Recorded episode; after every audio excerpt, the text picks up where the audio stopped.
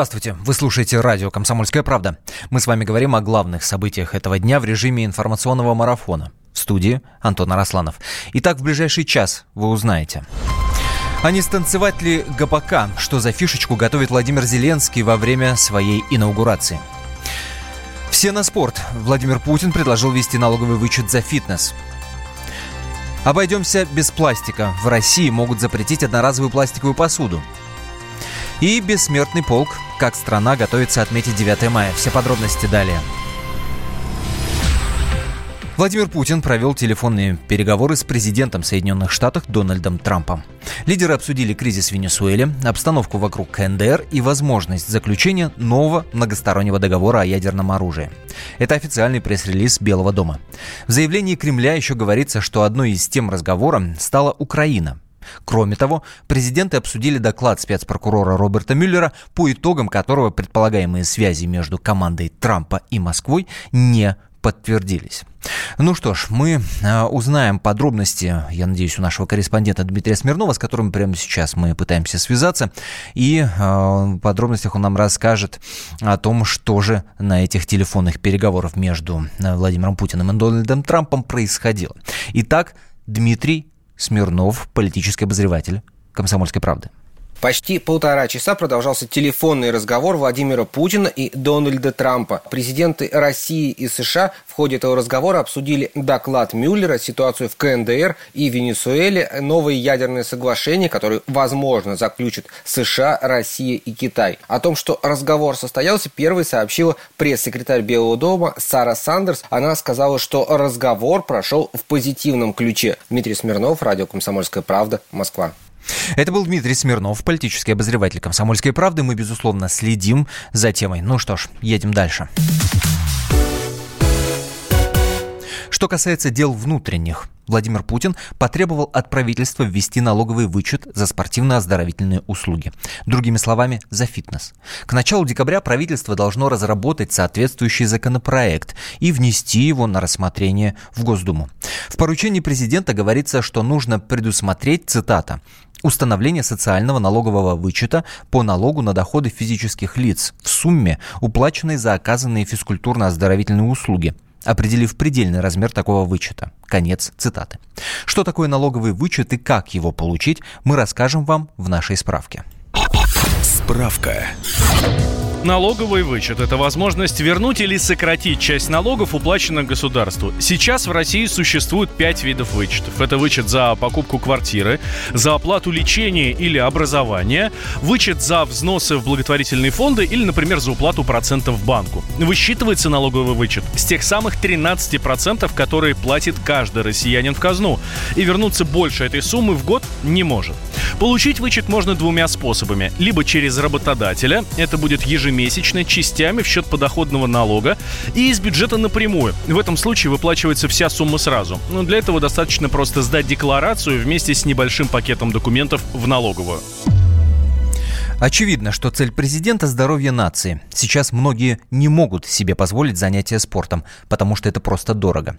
Есть стоимость тренировок, если стоимость тренировок будет э, компенсироваться, то будет снят как минимум один барьер, который мешает гражданам заниматься физкультурой. Но только ли в деньгах дело? Мы спросили у Дениса Семенихина, фитнес-эксперта. Я считаю, что это замечательно, потому что со всех сторон мы должны подталкивать людей к тому, чтобы они тренировались. Хорошо, что сейчас возможностей стало просто гигантское количество. Ну, по крайней мере, вот в крупных городах, я по Москве сужу, количество площадок огромное, где вообще не нужно платить за тренировку, а нужно просто иметь внутреннее желание. Спортклубов огромное количество. Если еще и будут вычеты из, из цены карты, то есть, э, насколько я понял, дешевле станет приобретение абонемента, это все уменьшает количество отговорок, которые люди могут себе найти, почему они до сих пор не начали тренироваться и заботиться о своем здоровье. Вот чем меньше у людей отговорок, тем больше у них стимулов все-таки взяться за себя и продлить себе активные годы и э, качество жизни. Денис Семенихин, фитнес-эксперт. Но так ли важен спорт, как его малюют? Правда ли, что фитнес полезен и помогает укрепить иммунитет? Об этом рассказала врач-терапевт Татьяна Романенко. Прежде чем начать заниматься, все равно минимальную консультацию врача нужно получить. Записать электрокардиограмму, проверить уровень глюкозы в крови, оценить липидный показатель крови. Это все то, что ну, позволит, в общем-то, иметь какую-то информацию о состоянии вашего здоровья и, в первую очередь, о состоянии сердечно-сосудистой системы на тот момент, когда вы решили заняться спортом. И объем нагрузок, и частота, и интенсивность нагрузок будет будет зависеть от вашей тренированности, от показателей артериального давления, от веса, от возраста. Все это нужно как бы оценить в комплексе, потому что когда я иду по дорожке и вижу, что рядом кто-то со мной тоже идет по дорожке, обливаясь потом, тяжело дыша, иногда просто как бы сердце обливается кровью, и я думаю, не придется ли мне оказывать помощь в этот момент. Мы уже сообщали о том, что Минфин тоже выступал с подобной инициативой и даже подготовил законопроект. По данным ведомства, планируется, что новый закон вступит в силу уже в январе следующего года. Темы дня. Еще важно отметить, что фитнес помогает избавиться от синдрома хронической усталости. Многие уверены, что такого диагноза не существует, и это просто лень. Однако медики считают, что это не так. Здоровый разговор с Марией Бачениной. Здравствуйте. Если вы считаете, что синдром хронической усталости не является заболеванием и что его нужно корректировать в кабинете у психолога, то можете, конечно, не слушать. Но сначала просто проверьте, есть ли у вас хоть один из следующих симптомов. Вас ничто не радует и не волнует. Вы чувствуете не столько физическую, сколько моральную усталость. Резко меняется настроение, одолевают мрачные мысли, накатывает ощущение ненужности, одиночества, апатия ко всему. Вы не можете сосредоточиться, ухудшилась память, раздражаетесь по пустякам, плохо спите и равнодушны к сексу. Это все признаки синдрома хронической усталости. Кстати, до сих пор некоторые врачи полагают, что этого расстройства не существует, но хорошая новость. Ученые из Стэнфордского Московского университета разработали анализ крови, который подтверждает или опровергает наличие этого синдрома. Конечно, такие симптомы могут сопровождать и другие болезни, поэтому сначала врач должен провести обследование. Какое именно, мы спросили у терапевта-иммунолога Ирины Ярцевой. В первую очередь исключаем такие вещи, как железодефицит, или проявление гипотериоза. Общий анализ крови тоже можем сдать, естественно, при отсутствии каких-то либо изменений, если мы понимаем при подробном расспросе пациента, что действительно чрезмерное злоупотребление собственным организмом, это ненормированный график сна, это стресс, работа, там, напряжение в семье, тогда тут, естественно, в первую очередь у нас диагноз тревожного расстройства, где-то обязательно направляем пациента к психотерапевту для консультации и подбора психотерапевтических занятий. Исследователи из Колумбийского университета в США выяснили, что синдром хронической усталости является биологической, а не психологической болезнью. То есть списывать его чисто на психологические факторы ошибочно. Он часто протекает фазами или волнами. Именно поэтому бытует мнение, что с ним можно справиться в кабинете у психолога. Но это чревато последствиями. Эта болезнь является одним из начальных проявлений невроза. В классической литературе его еще описывают под названием неврастения. И как лечат сегодня российские врачи синдром хронической усталости, комментирует терапевт-иммунолог Ирина Ярцева нормализация режима труда и отдыха в первую очередь. Сон должен быть хотя бы с 11. Перераспределить умственную нагрузку в плане труда, постараться на утренние часы и все-таки научиться ставить какую-то точку в работе. Потребление достаточного количества воды, нормальный пищевой рацион. Благодаря такому режиму человек ну, набирает опять силы. Давайте, наконец, перестанем считать, что люди сами внушают себе наличие этого синдрома и отказываются вести себя как здоровые. Тем более, благодаря ученым, теперь у нас есть анализ крови, с помощью которого с высокой степенью точности можно будет установить наличие синдрома хронической усталости. Остается подождать, когда этот анализ крови станет доступным и в России. Здоровый разговор с Марией Бачениной. Мы живем, мы верим в красоту Видим свет во сне и наяву Любим тех, с кем мы летим И за счастьем каждый день бежим Строим свой дом. Трудным иногда идем путем Ценим музыку души И видим огоньки вдали. Мы ставим счастье на весы Но время черной полосы Придет нам в тот момент Когда мы вытащим не тот билет.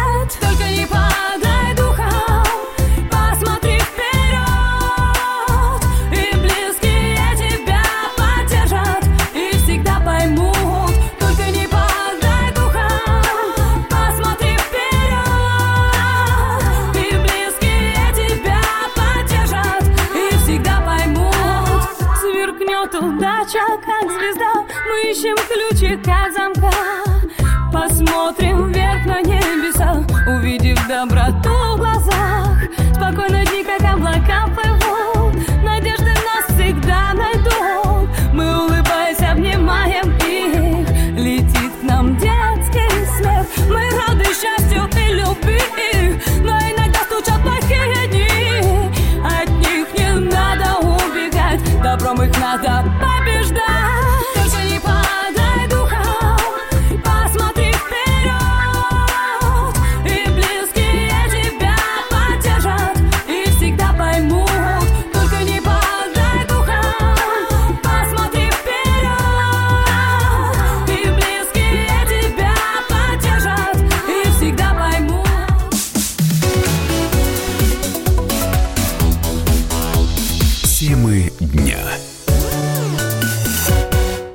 Ведущие на радио «Комсомольская правда» сдержанные и невозмутимые. Но из любого правила есть исключение. Дай по морде мне. Встань и дай. Хочешь стекло хочешь? такое? Давай. Вот он не говно в эфир кидаешь? Я- Ты несешь какую-то хрень. Мы расстреляем его из водяных пистолетов мочой. Самый горячий парень радиостанции в прямом эфире. Исключение из правил с Максимом Шевченко. Слушайте по вторникам с 8 вечера по московскому времени.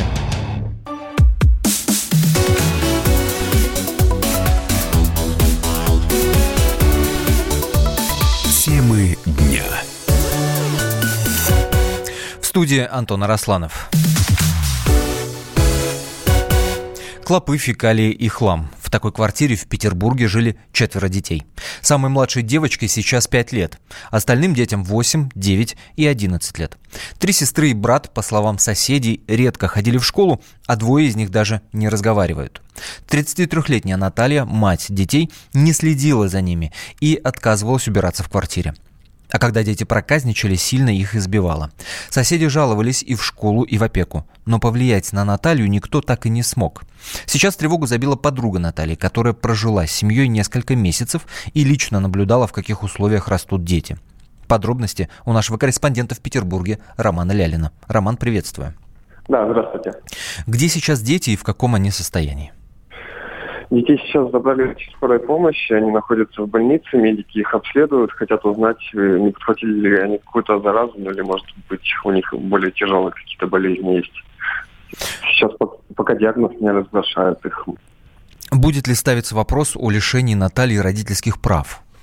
Да, сейчас уже к истории подключился Следственный комитет, следователи проводят проверку, выясняют все обстоятельства, и уполномоченная по правам ребенка Санкт-Петербурга, она сказала то, что займется этим после выходных. Вот, но они уже поговорили с матерью, и мать ему рассказала о том, что ситуация на самом деле была временная. И вот э, малыши, по ее словам, жили в такой хламе всего месяц, а все остальное время она за ними ухаживала. Э, Насколько мне известно, тебе удалось пообщаться с самой Натальей, и она, собственно, объяснила ужасные условия жизни смертью мужа. Давайте прямо сейчас ее и услышим. Я сдала комнату, они жили, я просила первый раз, чтобы они ушли, второй раз. Третий раз они говорят, мы тебе отомстим, что детей у тебя заберут. Ну, был небольшой срыв. Когда муж умер в ноябре, в декабре это был срыв, нервный срыв. Ну, психически. На детей-то я обращалась, говорю, просто не хотелось не выбирать ничего. Это Наталья, мать детей, а на прямой связи с нашей студией, я напомню, Роман Лялин, корреспондент «Комсомольской правды» в Петербурге. Рома, скажи, пожалуйста, а, о чем говорит Наталья? Она говорит о том, что есть какие-то квартиросъемщики, от которых она пыталась избавиться. О чем речь? Да, она говорит о квартиросъемщике. Квартиросъемщики – это вот та самая подруга, которая начала бить тревогу. Они с ней познакомились, когда Наталья, Наталья была еще совсем ребенком, Наталья росла в детском доме. У нее был усыновитель, от которого она часто сбегала. И вот э, во время очередного побега вот эта подруга, которая сейчас бьет тревогу, встретила ребенка, увидела, что та вся грязная. По ее словам, она отмыла ребенка, и вот этот ребенок, Наталья, рассказала о том, что усыновитель ее насилует, поэтому она сбегает из дома. Вот девочку пожалели, но почему-то девочка обращаться в полицию не стала. В следующий раз она встретила Наталью, когда та уже была беременная, взрослая, вот, но первый ребенок у нее, у Натальи скончался. Она э, малышу не было даже одного дня, она случайно на нем уснула. Ну, это вот по словам подруги. Второго ребенка забрала опека, потому что когда малышке было 8 месяцев, они слегли в больницу, и там малышка начала плакать. Uh-huh. Наталья почему-то не выдержала, психанула и бросила пол ребенка. И сейчас эта подруга снимала э, у нее комнату, да? Да. Вот, когда, и, собственно, от когда... нее она пыталась избавиться, у них был какой-то конфликт, по словам Натальи. Да, по словам Натальи, у них был конфликт. Наталья утверждает о том, что они хотели жить бесплатно, шантажировали ее тем, что вот мы расскажем о твоей семье всем, покажем, в каком гадюшнике живут дети, поэтому давай жить бесплатно. Еще Наталья говорит о том, что они воровали деньги с ее карточки. Спасибо, это был наш корреспондент в Петербурге Роман Лялин. Мы продолжим следить за этой историей. Подробности в нашем эфире и на сайте kp.ru. Мы вам уже рассказывали о том, что штаб избранного президента Украины Владимира Зеленского пообещал устроить фишечку на инаугурации. Что это за фишечка, никто не раскрывает, но можно представить, что будет что-то похожее на сериал «Слуга народа». Там, например, школьный учитель Василий Голобородько, которого и играет Владимир Зеленский, вступая в должность президента, сразу после принесения присяги исполнил обещание, данное ученику его класса, и комически подпрыгнул на трибуне. Но там кино, а тут жизнь. Бывший шеф протокола Михаила Горбачева и Бориса Ельцина Владимир Шевченко в беседе с корреспондентом «Комсомольской правды» Александром Гамовым дал совет пану Зеленскому не прыгать и не скакать во время инаугурации, не плясать ГПК. Если играть цирк до конца, от начала, то можно и прыгать, и скакать, и э, сплясать ГПК или что угодно. От них можно ожидать сегодня все. Я ну, просто посоветовал бы ему самое главное, э, не путать должность президента и ту ношу, которая легла на его плечи, с тем КВНским вариантом, который давал ему хлеб и соль и так далее. Вот это самое главное. Представь себе, что если бы Рейган стал играть какие-то роли голливудские. Ну, были у нас случаи, когда артистов избирали, ну и что? Ну, он выходил на государственный уровень. Но если этот хочет шутить, ну пусть шутит, если украинскому народу это интересно, пускай они продолжают смотреть Comedy Club в исполнении господина Зеленского. Я не возражаю. Добавлю, что пока дата инаугурации Владимира Зеленского не определена. Ее назначит Верховная Рада на заседании 14 мая. А в Москве идут последние приготовления к одному из главных праздников для всех россиян – ко Дню Победы. Сегодня пройдет очередная репетиция, на этот раз ночная.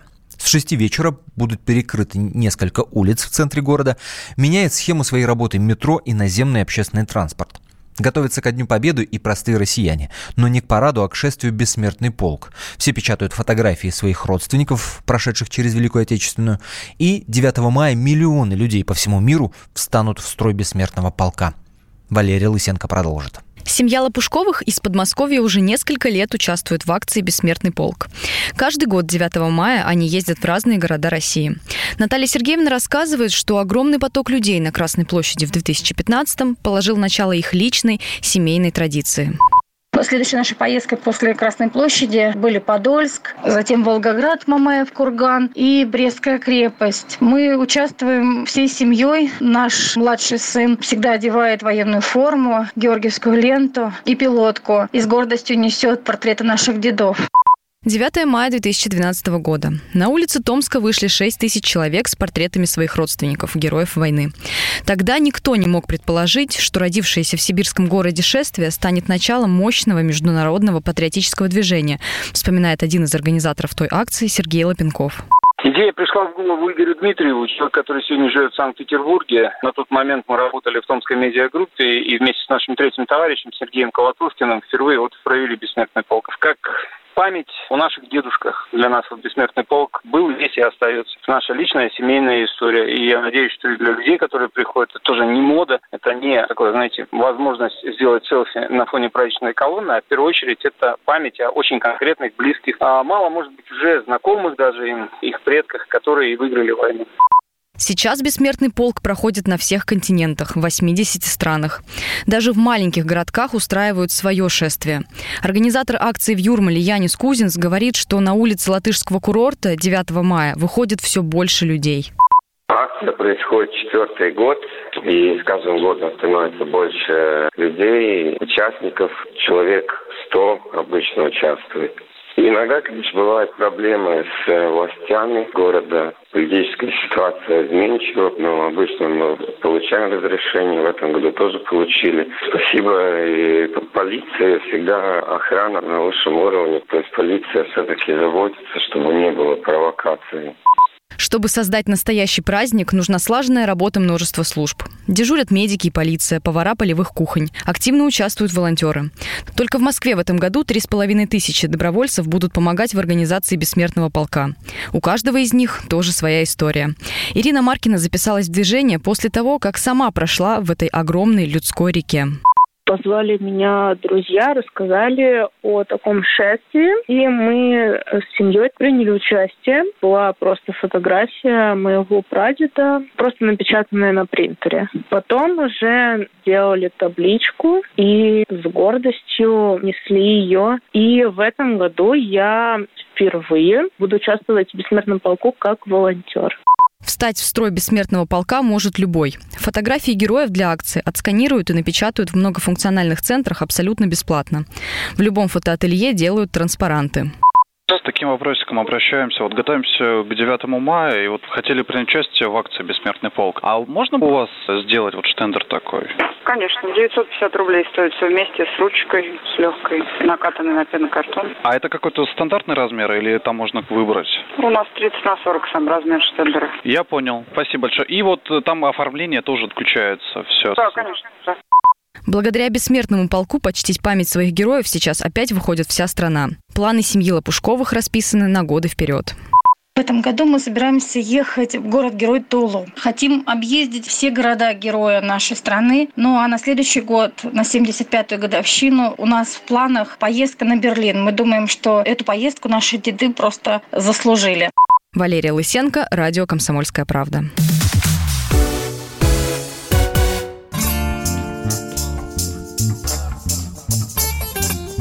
Да летом на рассвете заглянул в соседний сад. Там смуглянка, молдаванка собирает виноград.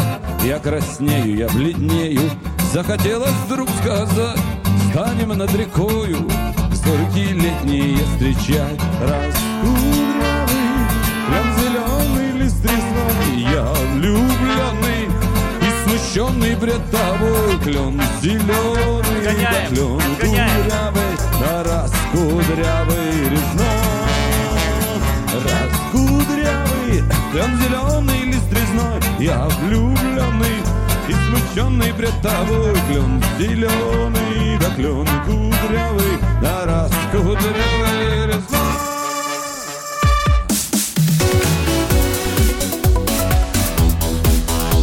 Темы дня. Товарищ адвокат! Адвокат! Спокойно, спокойно. Народного адвоката Леонида Альшанского хватит на всех. Юридические консультации в прямом эфире. Слушайте и звоните по субботам с 16 часов по московскому времени.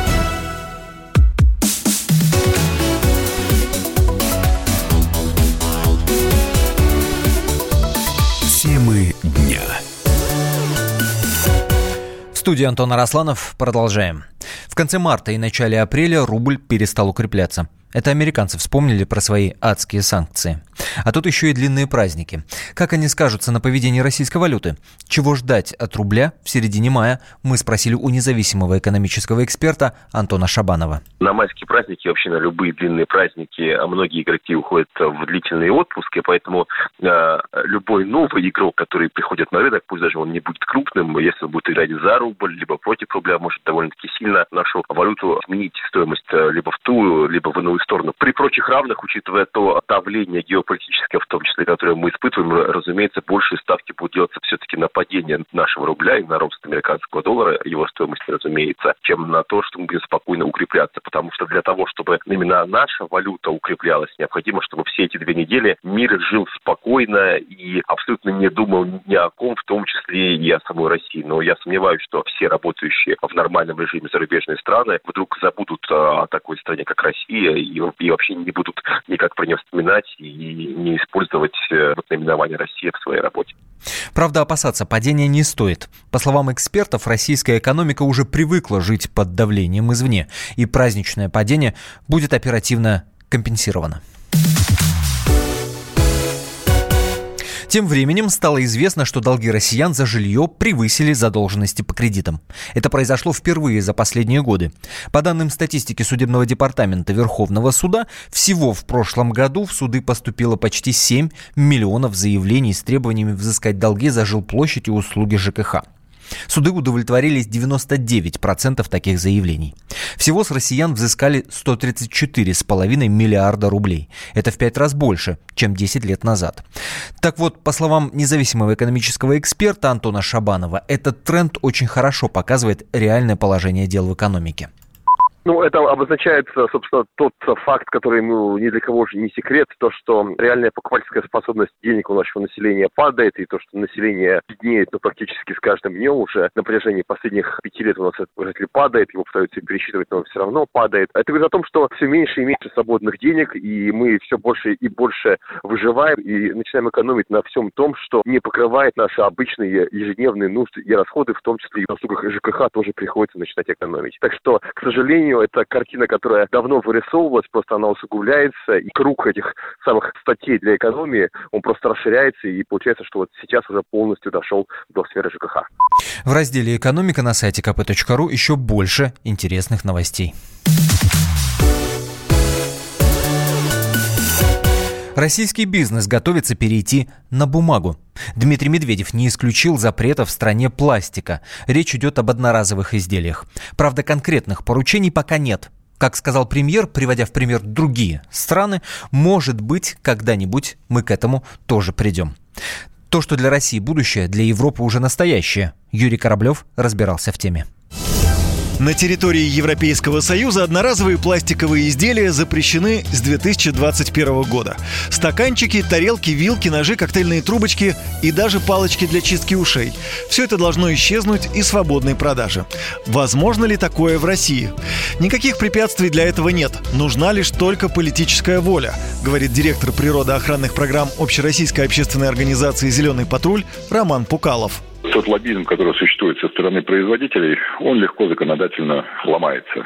Ну, естественно, они не хотят потерять свой бизнес, не хотят потерять свои прибыли. Просто вынуждены будут это сделать, потому что интересы природы уже буферность как бы превышена экосистем наших полигонов, отсутствие мусоросжигательных, мусороперерабатывающих заводов. Поэтому просто нужно эту систему ломать волевым решением. Народ поддержит.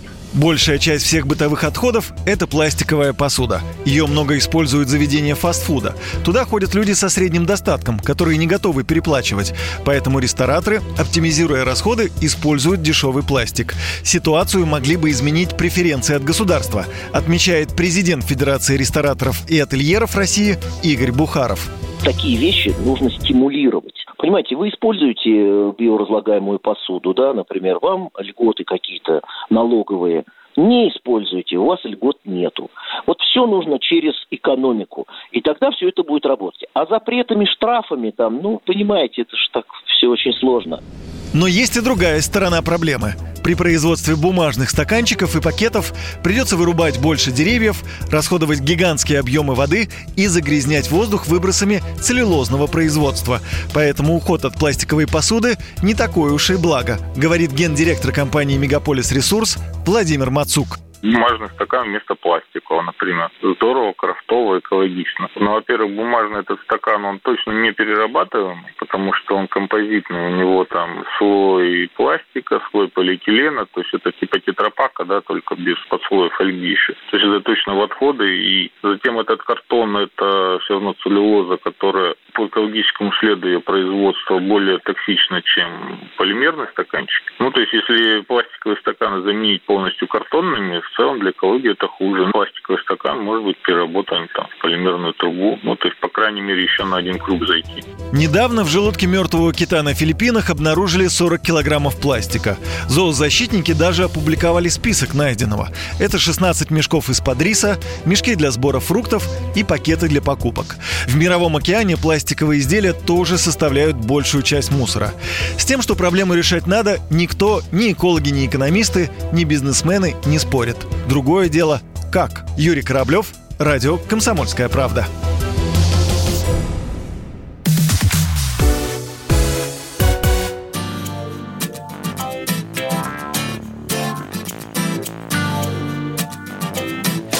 Я в облака запускаю бумажного змея Думает змей, будто сам он умеет летать.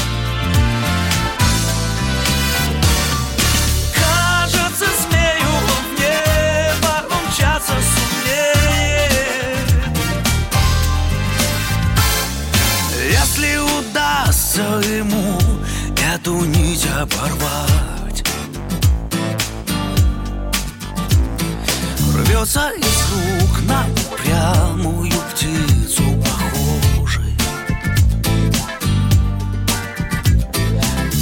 На тонкую нить за то, что прочна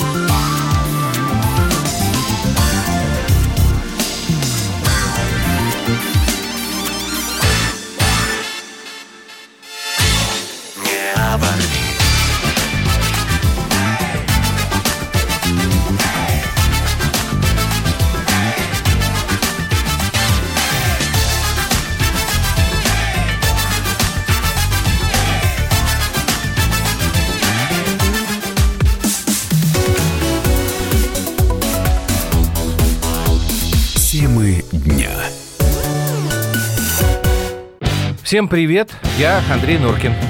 А я Юлия Норкина. И мы переехали. К счастью, не на другую радиостанцию, просто на другое время. Простыми словами теперь в эфире по понедельникам, вторникам и средам в 9 вечера по московскому времени.